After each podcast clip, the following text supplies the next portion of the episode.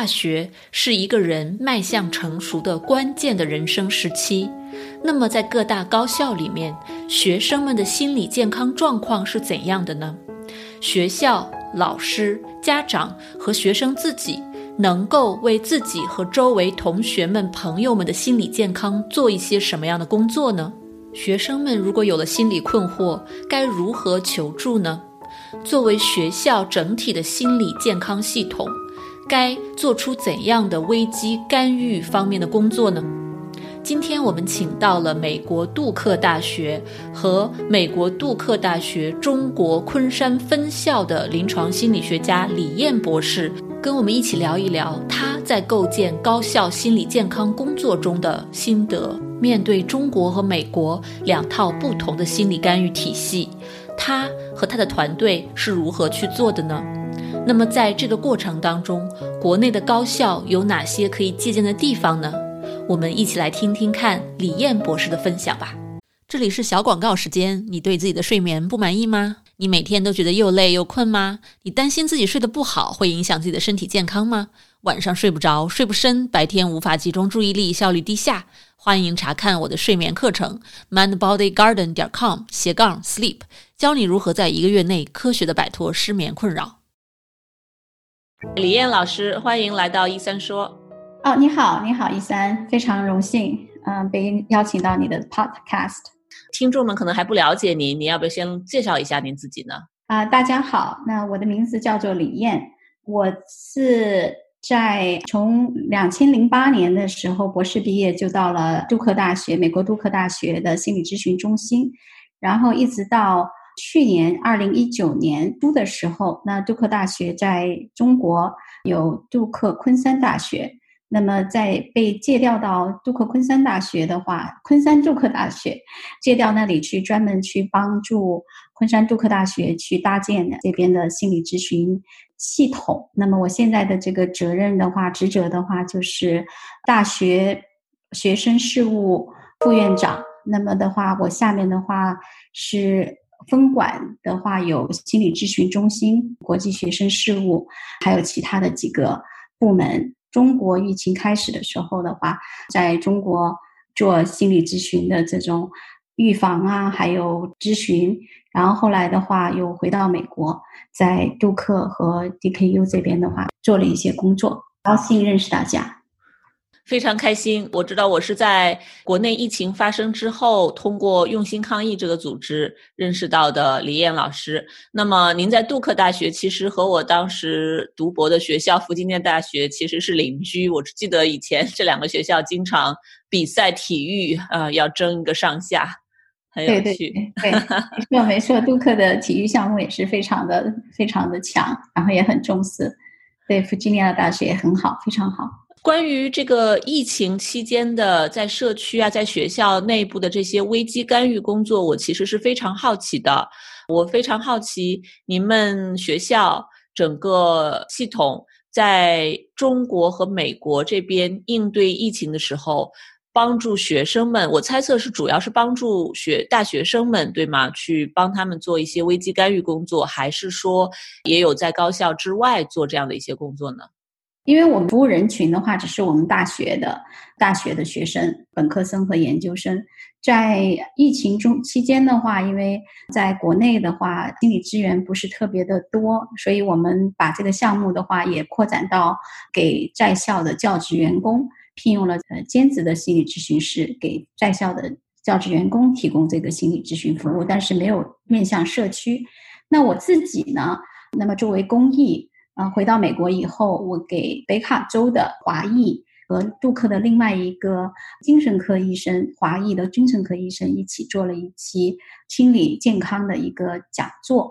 嗯，那这个是纯粹属于公益行为，但是不是学校的行为。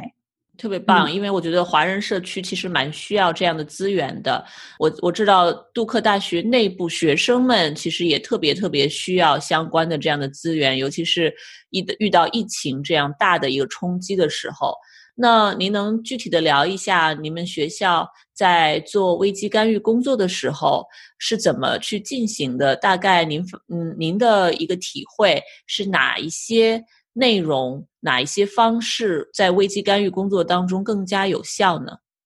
是这样子，当疫情一开始的，昆山杜克大学哈，很快的，就是没有任何的这个就是停留的阶段，我们马上就把所有的服务的话搬到线上去了，马上就用 Zoom。去做各种各样的一些心理咨询，因为我们的学生非常的这个多元化，那从全世界各地有三十多个国家的学生，那个时候正好是放寒假的时候，还没有到放寒假，但是正好是呃春节，所以很多学生在外面旅游，或者是回到他自己的家里。大家不都说什么中国华裔的话是全场跑，我们就是感觉是这种全球跑的感觉。然后一天下来的话，有的时候就是真的是呃五大洲四大洋那种呃好多时差都算不过来。所以这也属于危机干预的一部分，就是要非常 proactive，就是要有预警。然后就是当时第一个礼拜的话，那么的话，我这边的话，马上就领导我们的那个咨询中心的的咨询师，马上就出了一个星期出了两期 newsletter，就是心理健康报。那么的话，首先的话就是马上就就写出了，就写一些东西的话，告诉告诉学生们怎么样去调整他们的这种心理。一个星期出两期，那那这个时候，这个就用这种方式的话去告诉学生们，我们在这里，然后呢去。就是 constant present，就是我们的服务的话，在整个疫情从一月份开始，一直到五月份，我们学校放假比较早哈，呃，跟美国这边同步。那五月份的话，就是每个星期他们有各种各样不同的这种服务，或者是用文字的形式，或者是用 audio 的形式，或者是用不同的这种 program，或者是反正就是都会总是不停的出现在他们面前。在疫情中间的话，学生的这个呃咨询量还是挺大的。因为我们的宣传工作做得非常好，这个也是一个预防。我这个人是比较非常注重预防，因为我不想要到等到危机的时候，这个时候危就是个案已经成成出现危机这种状态的话，就已经晚了嘛。有的时候甚至是对，或者是你要 backpedal，这个要花的精力太多了，所以我们有很大的一部分的精力的话，都是放在这个 prevention 预防。那么的话，我们的这个时间的话，就是他们就 email 给我们，就做就约访。那么的话，我们马上的话，我的要求是，那如果能够马上去回学生的话，就马上回；如果不能的话，不能多于一一天之内跟学生具有这个 appointment。同时的话，做了很多的一些，当然工作坊啊，然后还有。group，反正就是说，不管他们人来了多少，但是这个 space，这个我要注注重的是这个空间。这个空间的话是把他们预留出来，然后这个项目是已经已经设计好了。然后呢，这个的话，然后做大力的宣传。宣传了以后的话，学生如果没有来，是吧？但是他们知道我们有这个 space for them，这是非常好的，这个非常重要的这么一个信息。那么另外的话，我们做到的就是说，在疫情中间的话，我们就购买了一个线上的随时可以 twenty four seven 个心理预测量的这么一一个工具。那这个的话，可能一三你知道，在美国的话，大学心理咨询中心的话都会用 CCAPS。嗯。那么的话，呃，CCAPS 现在有一个叫做 CCAPS Screen，那么是给普通大众的，就是 available。这样的话，我们通过 Penn University Pennsylvania 是他们。去 design 和设计的，这个是就是完全就是大学咨询中心这个很很匹配的。然后我们就通过，我们就买了这个 service，然后放到网上。这样的话，你这也是一个 prevention 的一个 step。这样的话，学生的话就是随时他们可以去 assess 做 self assessment。那么的话，跟我们学校的系统，跟我们学校的呃资源都对接起来。这样的话，他们的 score 达到一定的这个 line 的时候，那么它这上面就会可能就会提醒，OK，你的 depression 或者你的 anxiety 超过 escalated，超过了某个项目，然后呢，现在呃建议你会怎么怎么样，有些哪些资源就 automatically 去 link 这个资源，然后让他们自己来来寻求服务。这样的话，这也是就是说，那么的话，学生的话不需要等到 professional 的这么一个 assessment，他们自己可以做 self assessment，这是很重要。那么这个。这个也是在疫情一一开始以后的话，马上的话就就 available，就我们就 approach 这个。然后另外一个非常好的一个，也是一个 self interactive 的一个 therapy program，是叫做我不知道你知不知道一个叫做 Well Tracked 这么一个 program。嗯，还真不知道这一个，我知道其他的几个。嗯，对，这个 Well Tracked 也是 Well 就是非常在大学咨询呃心理咨询中心的话有很多。咨询中心都在用，那么杜克也在用，啊，杜克心理咨询也在用。所以我们当时的话，哦，之前其实，在疫情开始之前，我已经跟他们已经在协商的过程中。那么疫情开始呃开始了以后的话，我们马上的话就 finish 这个呃呃 purchase，然后马上的话，大概二月份还是三月份，我忘了，基本上差不多的没多长时间，我们就把这个项目的话也都搬到线上，呃，就 available for all 这个 DKU students 还有 faculty 和 staff。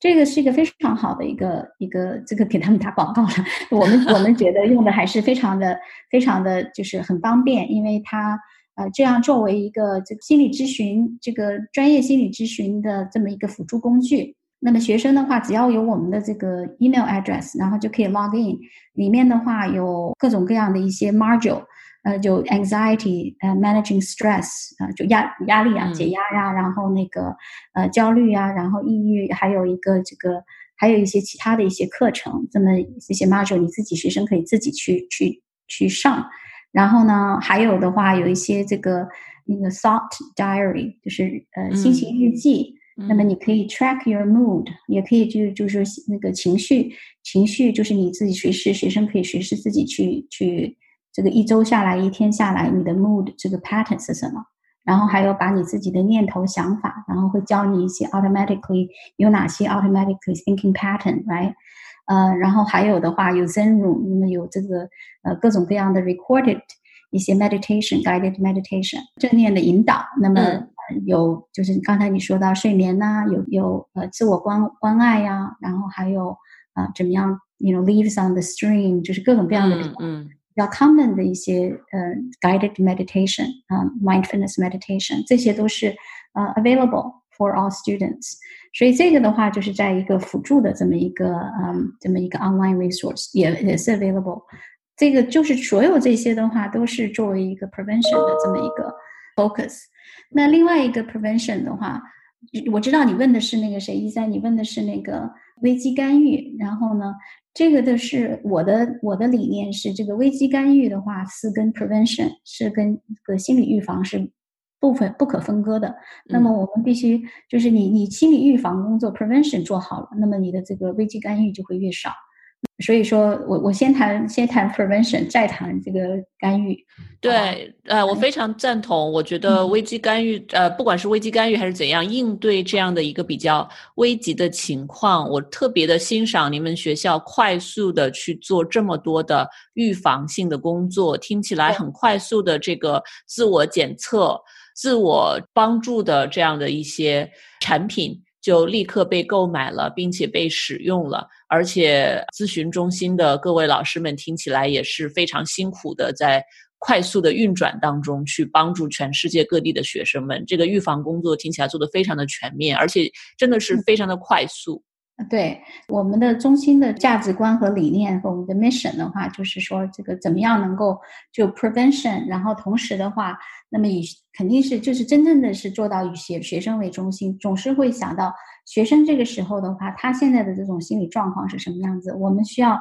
怎么样去 remove all barrier，right？有哪些现在我们这个系统里头，那么的话。可能存在的一些一些障碍，那么我们怎么样能够去把这些障碍，就是这些这些障碍给理清？因为有些东西就是没有必要的一些东西，right？一些系统的一些 steps，right？步骤，那么怎么样去把它 remove 掉，然后去 make our service available and approachable？就是说，怎么样去能最大限度在我们职业道德规范 和法律的允许之下的话，那么怎么样能够简化，能够让学生们。能够去很快速的进入到我们的这个系统里头去，这个是我们的一个，因为如果这样的话，就是学生的话就没有那么多的一些顾虑。那么这是一个，然后而且的话，我们我们现在的话，现在这个正在正在过程中哈。然后另外一个的话，我们现在我们做了这么多的话，同时的话，学校的话，校长和我们的这个。Provost，我们叫做 EVC，Executive Vice Chancellor。那对于还有我们的学生事务的院长，那对我们的工作是真的是百分之百的大力支持。然后他们也会，啊，不管我们要的什么样的一些项目的话，他们也很信任我的一个这个 professional judgment。那么基本上都是是批的。那么接下来的话，我们马上的话要用的还有另外一个是全校范围内的，不管是呃就是学生还有这个老师、教职员工的话，都要做 mandatory 的这个项目，叫做 at risk 这个呃 suicide prevention 的这么一个呃 simulation 的一个 training。所以每个人的话都要，我们会买 purchase 这个 product，然后呢。呃，每个这是要求的，也是一个 suicide prevention 的这么一一个 training requirement。这样的话，给所有的学校的师生的话，都 equipped 去 manage 危机，right？这个 suicide crisis prevention。另外的话，这是通过 program 的方式，right？online 的这种 virtual 这种 program 的方式，怎么样提供 prevention 和这个 intervention？那么的话，另外一个我们做的非常好的一个项目的话，就是当时想到，OK，这个。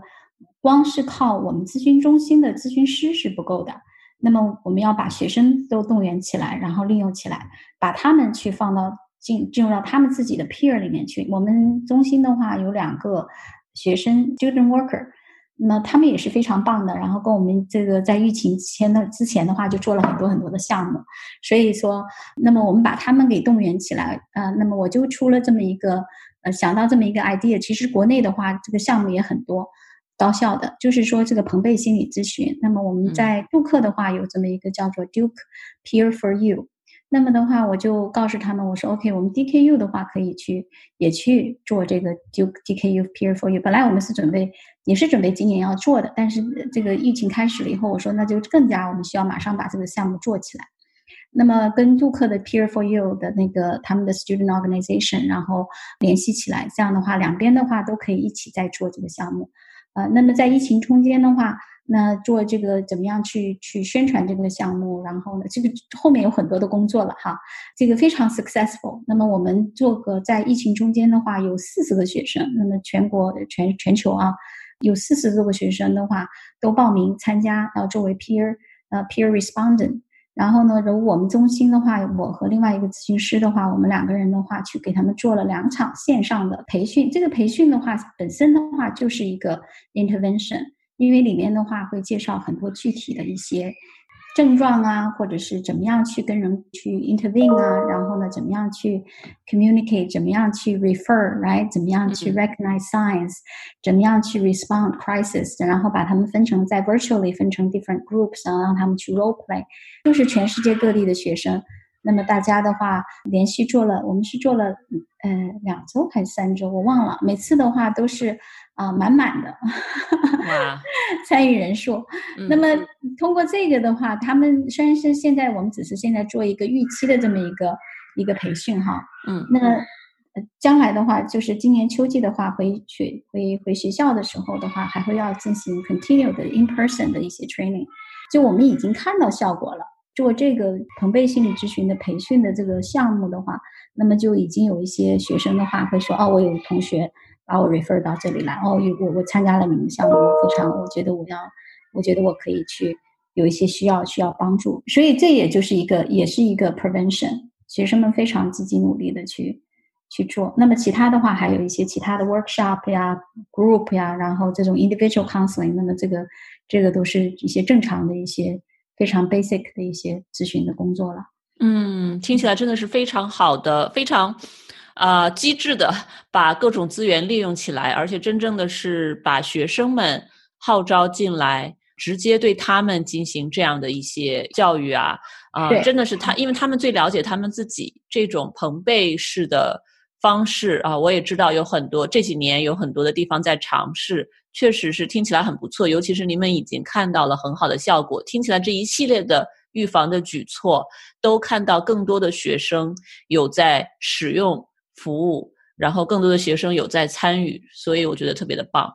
对的，对的，我们就是说，呃，用各种各样的方式，就是要去打破学生就是这种固固有的这么一个。理解对心理咨询的这么一个理解，对于我们心理咨询中心活动的理解。那么通过各种各样的不同的项目的话，就学生的话从不同的角度，然后知道我们心理咨询中心可以做些什么，为他们提供哪些方面的服务。然后呢，我们哦，对，我们还有另外一个项目非常非常成功，这是很难很难想象，我们在五四个月五个月期间做了真的是很多事情，真的是。嗯，另外一个项目的话叫做我们叫做 DKU Engage，那也是我们咨询中心的这个学生工作者，然后非常的我们带领他，然后现在也非常 creative，那么呢跟其他的一些办公室，然后呢一起去。嗯，那么有这种有奖有奖的这种嗯 participation，反正很多非常 complicated 的这么一个一个有奖的这么参与活动也非常好玩。其中的话，我们咨询中心的话，就是说大就相当于打卡一样的，你来参加，如果你来参加多少多少个这个咨询中心的这么一个呃工作坊，那么的话，再通过这个扫描的方式，知道你已经 participate，然后呢，你可以打个卡去就。积分，或者是你来参加，那么这个 training 也是你可以积分。然后还有的话，就是如果你用我们的这个这个 Well Track 来，那么的话，那个你用这个 self help 的这么 interactive program 的话，你也可以打卡去去去那个什么，这个都可以积分。积到一定的分数的话，你就可以最后那么有一个 online 的 shop。那么的话，你可以他们自己学生都是啊，反正学生很厉害啊，非常 creative。那么你可以去到那个里面的话，去看你自己喜欢的东西，那些都是学生非常大学生很很喜欢的一些东西。就通过这个方式让他们去 engage，那么学学校的各种各样的一些活动，从教学到我们咨询中心，到可能还有一些其他办公室的一些其他的一些，他们愿意跟我们去合作的一些其他的一些项目。所以说，就是从很多元化的去让学生的话去了解我们的项目，了解我们的中心的服务，然后也让他看到我们有非常棒的一面。所以，我们咨询中心的口碑在学生里面的话，呃，是也是非常好的。嗯，大家也都愿意过来，也就是这个 taboo 这个这个 stigma 的话，definitely reduce 很多。那么，这个就是我们想要达到的目的。因为有了这个，他们来了的话，那么的话就可以 prevent 这个呃危机干预的这么一个一个效果就达到了。嗯，感觉你们中心真的是大家都非常的用心，在想怎么能够让学生们真正的在有需求的时候想到咨询中心，而且在使用的时候体验也比较好。我觉得这样的一个好的关系、好的基础和学生对你们的信任，真的是让这样的一个预防工作可以非常好的去开展。嗯嗯嗯，对。对对，那么我们最后剩的时间不是很多，我也很好奇，想因为您自己呢是非常独特的，有记在中国那边这个昆山分校的工作经验，又有在美国本土杜克大学校园的工作经验，不知道就是您有注意到中美两边这边工作和学生寻求帮助的过程中有没有什么差异性呢？差异肯定有的。那么我们学校也是一个非常独，就是我我所观察到的这个差异，我就是想说到的，就是说这个 context 也是非常独特的。因为我们学校的是一个呃中美，就是这种我们叫 joint venture。那么的话，所以说来到我们学校的学生的话，可能就是跟跟传统的这个。呃，中国的这种呃公立的高校还是不一样的。学生的话，来 DKU 之前的话，可能就有很多的一些已经有一些呃这种西方文化的这种教育的这么一个接触了，所以他们对心理咨询这一块的话，因为我们学校的学生中国学生还是占占主要嘛，是嗯嗯，大概有百分之七十五的样子是中国学生。那么中国学生的话，还有和某些国际学生的他们的对心理咨询这块的。呃，这个接触和理解还是不多的。就是跟我在美国的时候，那么虽然我们也有这个心理咨询这个 stigma 的问题，但是相比来说的话，这边的话肯定还是要在中国的话呢，还是要更多一些。对，呃，这种神秘化呀，也不大不大了解你到底是做什么的呀。所以我们宣传工作的话也是力度很大，所以说去让他们知道我们是做什么的。很多很多项目，我来了以后做了很多。那么另外一个的话，就是一个。这个 confidentiality，那呃就是保密。那么这一点的话，呃，中美这边的话是就是要求是不一样的哈。但是我来之前的话，就是我们的这个保密的话，心理咨询中心的保密的话，就是说实在的，确实是做的不好。那么的话，严重的影响了这个我们咨询中心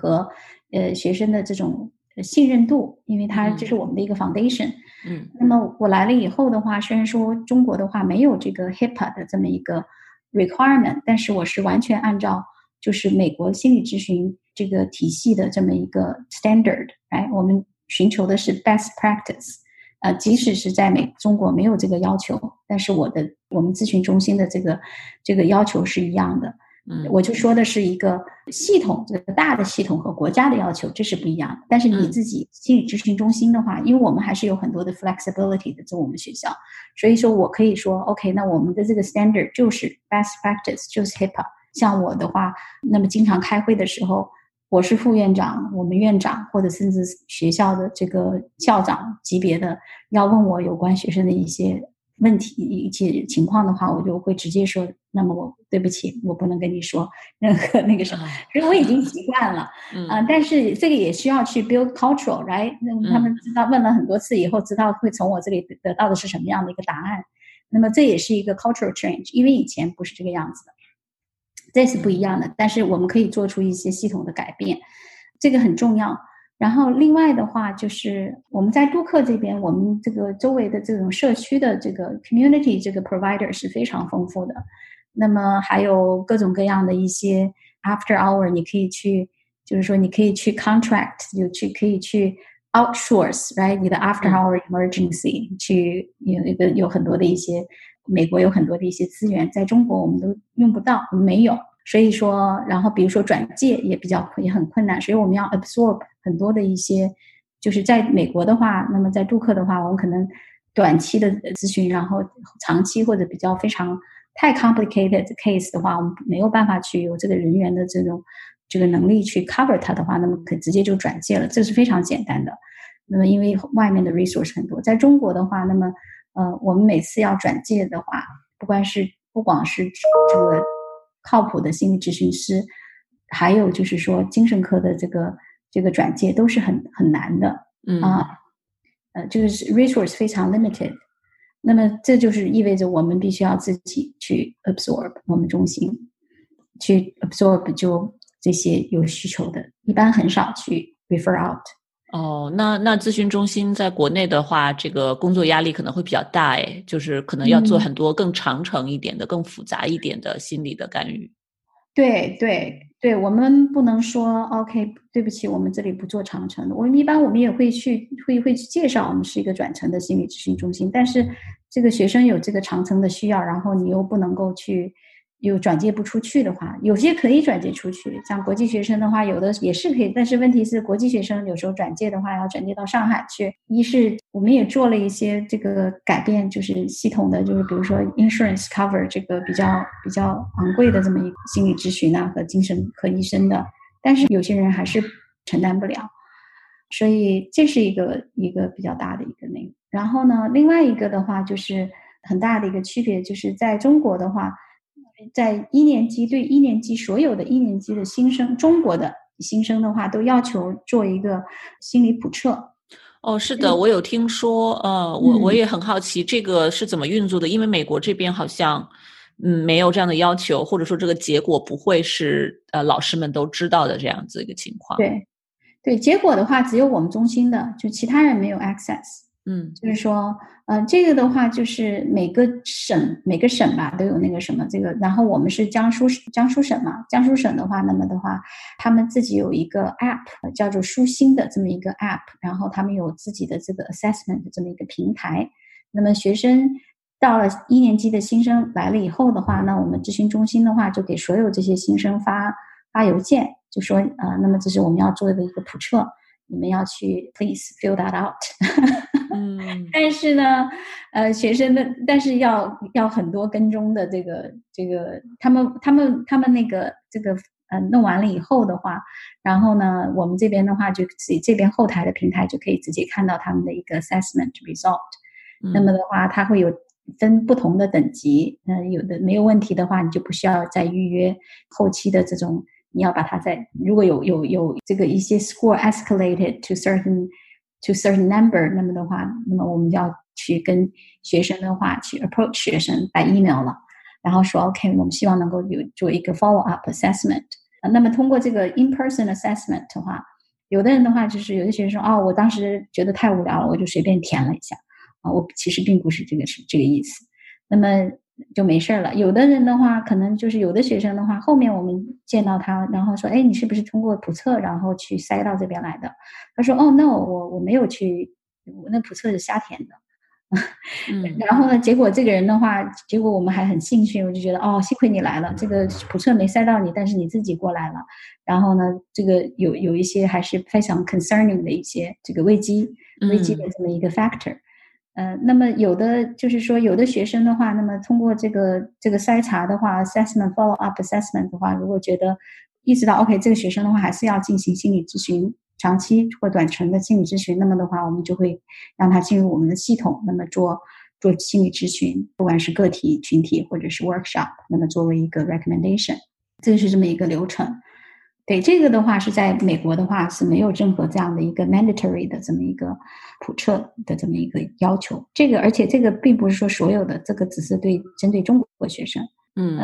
对，就感觉系统的设置啊、要求啊，包括听起来这个学生对于心理资源的运用啊，包括整个社区心理资源的一个分配啊，呃，确实是在国内和在美国这边是非常不一样的。包括我自己有时候有的患者回到国内，我想在当地帮他们转介，我也苦于找不到特别好的资源，主要是我也不了解当地的资源，什么样的资源是比较靠谱的。哦，对对对，是的，这个转介是一个很很大的一个问题。不过我们中心的话，那个现在的话，嗯，会有四个全职的心理咨询中心咨咨询师，都是在国外留学做咨询咨询这个心理咨询专业的毕业的，所以说专业人员力量还是非常充裕的。因为我们现在的话才一千二百个学生，所以说四个全职的才一千二百个学生，这个这个资源是。在美国的话，也是最好的那种资源配置，再加上其他的一些各种各样的一些辅助项目和学校的重视，所以说我们的资源真的我们是很幸运的，我们的资源是确实是非常好的资源。对，听起来真的是非常的棒。嗯，那么在节目的最后，我想啊问一下，我经常问所有嘉宾的就是，如果现在很多的在校大学生或者留学生都在听这个节目的话，您有什么？特别想要跟他们讲的呢？我觉得就是真的是在现在这种状况，这么多的一些不确定性和全球的这种巨变，来有很多的一些呃不安因素的这么一个状况下，那么的话，大家有这个就是说自己对自己就是有这个意思，就是你有一些焦虑，或者是对未来的这种种种的这种不不安，甚至是。这种消极的这种情绪都是很正常的。那么这时候的话，尤其是要注意的话，对，就是这种自我关爱，嗯，是很重要的。同时的话，这些情绪出现的时候的话，那么我觉得这种及时的去关注和觉察是很重要的。因为要不然的话，很容易的话，我们就会变成一种非常 reactive 的一些状态。这种状态下的话，我们会做出一些呃比较比较冲动的。呃，没有经过深思熟虑的这么一些举措，right？这个 decision making 和这种 behavior，那么的话可能会造成更多的一些要你要所要面对的一些麻烦。所以这个时候的话，那么怎么样去 stay flexible？就是这种对于这种未来的未知的话，我们内心的话肯定是非常 naturally，我们想去 control，来怎么样去接纳？现在就就是我们现在这种无助的感觉。这种未知的这种恐惧，那么大家人人恐怕都有这种这种情绪。那么怎么样去给这些情绪制造空间？怎么样去及时的去关爱它？然后同时的话去放下我们想要去做的这个 control。做当下你能做什么？回答一下自己，这个当下什么是最重要的？你想最想关注的，你能够做的，那么的话去接纳它，去做这些，即使是。Every minute，或者是 ten minutes，或者是即使是 today，这样的话也是有一个一种让你有一种感感感觉到是 control 的这么一个一个状态。对对，非常感谢李艳老师，这个我觉得特也是确实是非常的有启发。怎么能够回归当下，重新寻找内在的一个一个控制权，一种内在的力量啊。像我之前最近跟我的一个心理学、社会心理学的同事也聊到关于希望和重构内在的这种。控制力和力量的这样的一个话题，所以我也是听到您这么说，我也是特别有感触啊。那再次感谢您抽时间来到我们的节目，跟大家分享这么多非常棒的，您带领你们学校众多的这个咨询中心的老师们一起做的这样特别有益于学生心理健康的这样的预防工作。嗯，我相信很多的学校们可能也可以很好的去借鉴这样的一些工作的方式。正如李燕博士所强调的，预防永远是最重要的第一步。如果高校能努力的把预防工作做好，那么学生们的心理健康也就有了基本的保证。而如何去让学生们能够更好的利用起来学校的心理资源，能够了解学校心理的服务，都是需要花心思去想办法的。在我当年读书的大学 University Virginia，也有同辈之间的学生之间的互助热线，这样的一些做法，国内的高校是不是可以借鉴呢？这是一个值得思考的问题。那么今天的节目就到这里了，非常感谢大家的收听。如果您喜欢我们的一三说节目，欢迎给我们点赞、留言、分享，我非常愿意听到大家的回馈。如果您想更多的了解心理学科普，欢迎到我们的网站 mindbodygarden 点 com 或者我们的心理学公众号一三心理阅读更多的我们的博客文章。也欢迎您到我们的 YouTube 频道一三说或者我们的哔哩哔哩频道一三心理去关注我们的视频栏目。感谢大家一路的陪伴和支持，我们下周再见。如果你饱受失眠的困扰，我保证这个方法会对你有帮助的，哪怕只是帮你多睡几个晚上的好觉，也是件好事儿。过去这么多年里，我的这套课程和方法帮助了全球很多的华人治好了他们的失眠，所以呢，我对这套方法是非常的有信心。如果你或者你认识的人受到了失眠的困扰，欢迎查看我的线上失眠治疗课程，mindbodygarden 点 com 斜杠 sleep。